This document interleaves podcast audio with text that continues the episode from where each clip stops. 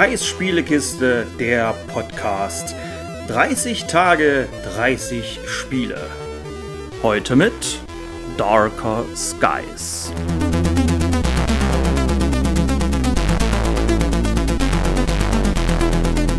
Ja, und wie gestern angekündigt, heute wird sich ein bisschen gegruselt. Allerdings war bei der Ankündigung, hatte ich noch ein anderes Spiel im Kopf. Und zwar habe ich um mal so ein bisschen aus dem Nähkästchen zu plaudern.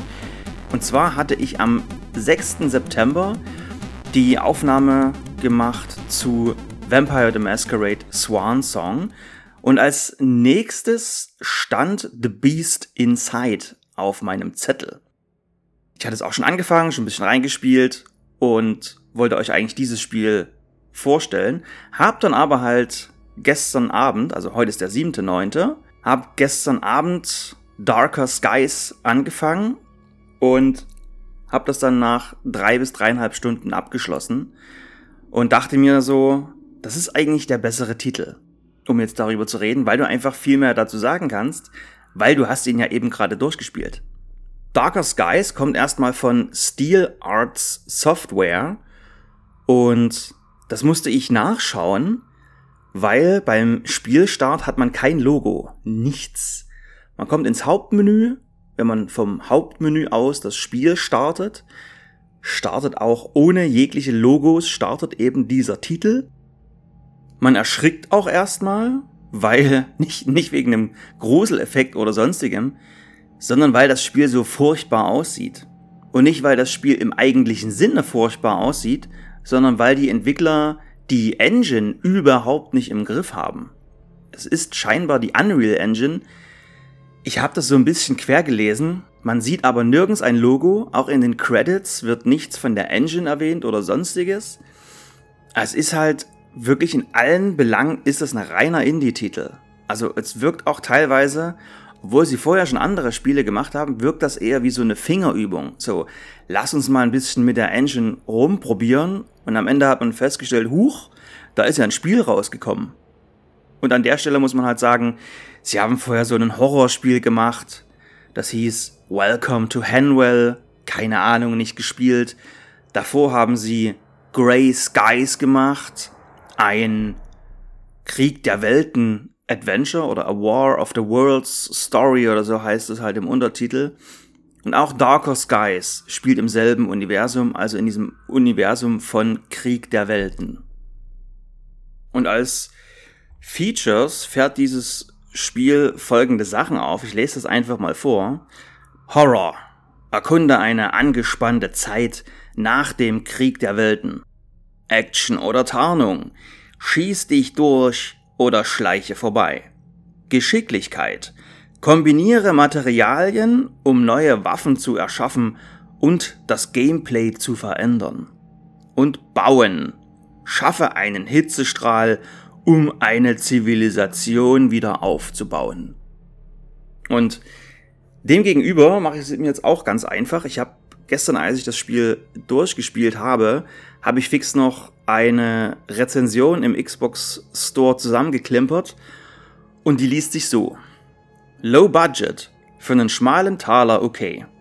Achtung, das hier ist kein bis zur Gleichgültigkeit polierter AAA-Titel. Nach dem Krieg der Welten schleicht man sich durch sechs Level, die alle ein anderes Setting haben. Wohnblock, Stadion, Kleinstadt und mehr. Nur drei unterschiedliche Gegner und ein Boss sorgen zwar nicht für Abwechslung, passen aber gut zum Setting bzw. Universum. Wer keine Lust auf Schleicheinlagen hat, kann die Gegner auch mit Pistole oder Wurfgeschossen abwehren. Letztere baut man sich mit einem an The Last of Us erinnernden Crafting-System selbst. Alles in allem wirkt das Spiel eher wie eine spielgewordene Fingerübung von ein paar Freunden und nicht wie ein von Beginn an geplantes Projekt. Negativ fallen vor allem die extremen Texturnachlader auf, wenn man ein Level betritt. In Klammern 30 Sekunden trotz Series X. Darker Skies hat mich trotzdem einen Abend lang gut unterhalten. Also, wie eben erwähnt und wie auch schon am Anfang von mir erwähnt, die Engine haben sie halt texturmäßig nicht im Griff. Ich war wirklich schockiert, als ich das Spiel gestartet habe. Ich dachte mir so, bitte was? Und dann habe ich halt ein bisschen gewartet, weil ich mir dachte, kann das die Unreal Engine sein? Ja, sie hat Probleme mit diesen Texturnachladern, aber eine SSD und so sollte das eigentlich irgendwie beschleunigen oder das sollte gar nicht mehr so auffallen. Und nach gefühlten 30 Sekunden, also ich habe es jetzt nicht mit einer Stoppuhr gestoppt, sind dann die endgültigen Texturen da und dann sieht's auch wieder okay aus. Die Gegner im Spiel, man kann halt so vorbeischleichen im Dunkeln. Es fehlt leider eine Anzeige dafür, ob man sichtbar ist oder nicht. Man muss es halt nach Gefühl machen und gefühlt sind diese dunklen Bereiche teilweise zu hell. Man denkt dann immer so, der müsste mich doch sehen. Was ist denn hier los? Aber es funktioniert dann halt trotzdem. Wie gesagt, da fehlt dann einfach diese Anzeige. Wenn die Gegner dann angreifen, die wenigen, die es gibt, dann sind die einfachen Gegner relativ komisch, weil sie kommen sehr schnell auf einen zugerannt, bewegen sich dafür aber nicht schnell genug. Also diese Bewegungen, die der Körper halt macht, sind nicht schnell genug. Die, als würden sie nur laufen oder sich so ein klein wenig hin und her bewegen, so ein klein wenig hin und her wippen, aber dann halt sehr schnell auf einen zukommen. Es ist schon fast, als würden sie über den Boden schweben. So ein bisschen wie Geister, so sind sie plötzlich bei einem. Das ist am Anfang halt ungewohnt. Zusammen mit der Schussmechanik ist es auch relativ schwierig am Anfang, weil man spielt einfach nur Jack und Jack ist halt Jack. Mehr weiß man nicht. War er mal Soldat? Was hat er früher gemacht? Es gibt keine große Einleitung. Das Spiel schmeißt einen mehr oder weniger einfach so in diese Geschichte rein. Das Einzige, was man noch kurz erklärt bekommt, ist halt, dass der Krieg der Welten vorbei ist und dass mehr oder weniger nur unsere Erde uns beschützt hat oder ihnen halt das Bleiben verwehrt hat aber wir bekommen halt nicht erklärt, wer wir sind, was wir machen, also was ist unsere Mission und so weiter und so fort. Das fehlt irgendwie komplett. Das Spiel hat ja, wie erwähnt, ein Crafting-System. Man baut sich halt so Wurfgeschosse und das bekommt man auch im Tutorial recht gut erklärt. Man findet halt Sachen wie Metall, Gummi, Glas, Wasser, Batterien oder chemische Stoffe. Und daraus baut man sich nun Wurfgeschosse und das bekommt man halt am Anfang dadurch gezeigt, und das funktioniert im Spiel halt auch sehr gut, dass man ein Wasserglas wirft und dann entsteht halt diese Wasserlache. Und zum Beispiel mit einem Stein könnte man beispielsweise vorher auch noch die Gegner zu diesem Ort locken. Und dann wirft man da einen Stromschlag rein, so einen Stromstoß, und dann werden die halt gebrutzelt im Wasser.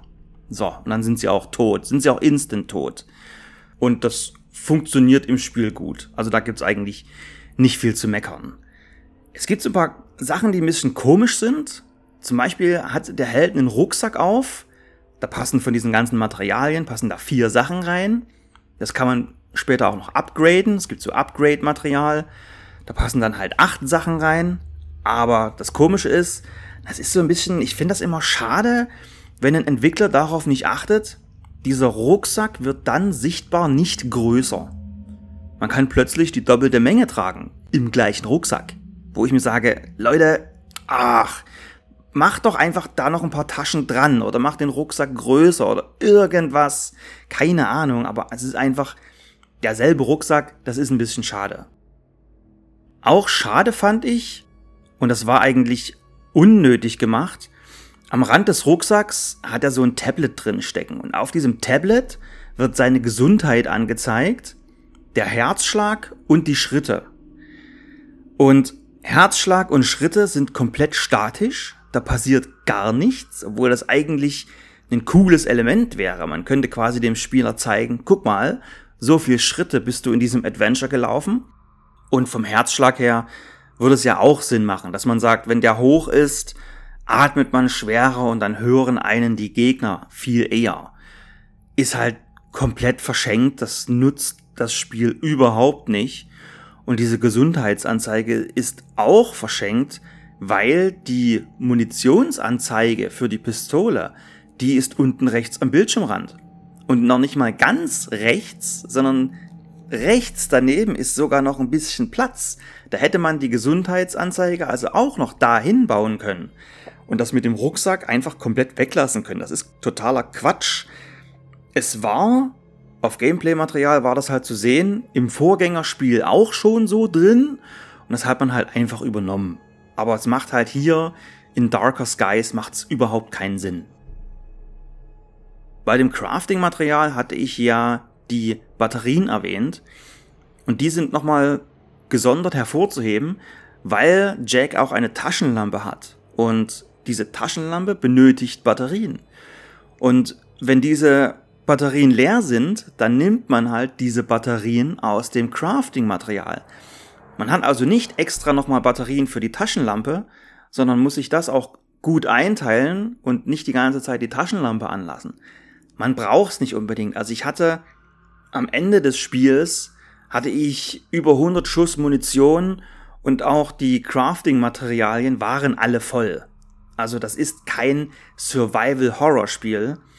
Es ist beispielsweise so, dass ein Kopfschuss tödlicher ist als ein normaler Schuss oder es wird einem halt erklärt, dass ein Kopfschuss 100% mehr Schaden macht und bei einem normalen Gegner braucht man aber schon drei Schuss. Gut, im schlimmsten Fall halt sechs. Es gibt stärkere Gegner, da braucht man halt sechs Schuss. Im schlimmsten Fall halt zwölf. Jetzt hatte ich am Ende 100 Schuss übrig.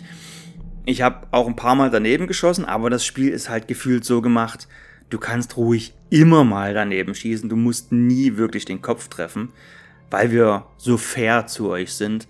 Ich fand das jetzt nicht so schlimm, weil es halt ein Indie-Game ist und ich persönlich bin da immer ein bisschen verzeihender weil das auch irgendwie nur von drei, vier Leuten gemacht wurde, dann sage ich auch immer so, ja, okay, es, ja, es könnte besser sein. Auch die Animationen, wie man rennt, das könnte auch besser sein. Ich habe, und ich hatte es gestern schon mal erwähnt, Werewolf The Apocalypse Earthblood, das hatte schlimmere Animationen. Und das war ein größeres Studio. Also das ist dann immer so Sachen, wo ich mir sage, ja, ja, es könnte besser sein, aber ich habe es auch schon schlimmer erlebt. Noch kurz zur Story, bevor ich zum Ende komme, beziehungsweise was man überhaupt so macht in dem Spiel. Man spielt aus einem Hauptquartier heraus, aus so einer Kanalisation und betritt aus dieser Kanalisation heraus sechs unterschiedliche Levels. In diesen Levels findet man am Ende immer einen Gegenstand. Diesen Gegenstand braucht man für einen Hitzestrahler. Das ist also das große Ganze, was man dann am Ende bauen will. Diesen Hitzestrahler hat Jack vor einem Bunker platziert oder beziehungsweise vor einer großen Tür. Warum er das gemacht hat, warum er da rein will, warum er oder ob er weiß, was dahinter ist, keine Ahnung. Es wird ja nichts erklärt. Aber so ist halt der allgemeine Spielablauf. Und was noch hinzukommt, ist, dass man in den Levels findet man auch noch so Upgrade-Material Red Wheat Extrakt heißt das Ganze und mit diesem Red Wheat Extrakt kann man sich zusätzliche Baupläne kaufen, dass man halt einfach mehr Wurfgeschosse bauen kann. Also am Anfang kann man halt nur ein Wasserglas bauen und diesen Elektroschock. Dann kommen später halt Rauchbomben hinzu oder so eine Flashbang, wo man halt die Gegner abwehren kann. Und gleichzeitig kann man auch mit diesem Red Wheat Extrakt Jack selber upgraden, dass er mehr Gesundheit hat, dass man halt mehr Gegenstände tragen kann und dass der Fokus beispielsweise eine größere Reichweite hat. Weil Jack hatte auch noch die Fähigkeit, sich so ein bisschen zu konzentrieren. Und dann sieht man Gegner auch durch Wände hindurch. Nicht, weil er so ein krasser Typ ist oder weil er irgendwelche, irgendwelche Mutationen hat oder irgendwelche Superkräfte, sondern einfach, man hört halt diese Gegner. Wenn die Gegner keine Geräusche machen, dann sieht man die auch durch Wände nicht hindurch. Also er kann halt nicht zaubern oder halt eben, er hat keine Superkräfte. Aber dieser Fokus ist auch noch für eine andere Sache gut und zwar zeigt dieser Fokus, ähnlich wie bei Dead Space, mit so einer Linie, die dann auch von Jack ausgeht, die erinnert auch so an Dead Space. Mit einer Linie auf dem Boden wird einem dann angezeigt, wo man denn hin muss. Also verlaufen ist in den Leveln eigentlich überhaupt nicht möglich. Sie sind eh relativ linear. Es gibt mal ein paar Abzweigungen, dann kann man halt diesen Fokus aktivieren. Man weiß, ich muss da hinten durch die Tür durch. Hier geht's aber noch links rum. Also geht man erstmal links rum, weil man weiß als erfahrener Spieler, da liegt auch noch Zeug rum, was mir irgendwie hilft. Also von der Seite aus hat man sich nicht nur mit dieser Gesundheitseinblendung am Rucksack an Dead Space orientiert, sondern diese Brotkrummenspur ist auch fast exakt dieselbe. Ist aber alles in allem nicht schlimm, obwohl ich halt nach 10 Minuten dachte, boah, das spielst du nicht weiter. Und nach dreieinhalb Stunden lief dann halt der Abspann. Also es hat mich halt dann trotzdem irgendwie dran gehalten, dieses Spiel. Und mit Blick auf die reine Aufnahmezeit ist das hier, glaube ich, auch eine gute Stelle, um dann mal zu sagen, so, das reicht für Darker Skies, genug gebabbelt. In der nächsten Folge dreht sich wieder alles um den Sport. Bis dahin also, danke fürs Zuhören. Tschüss.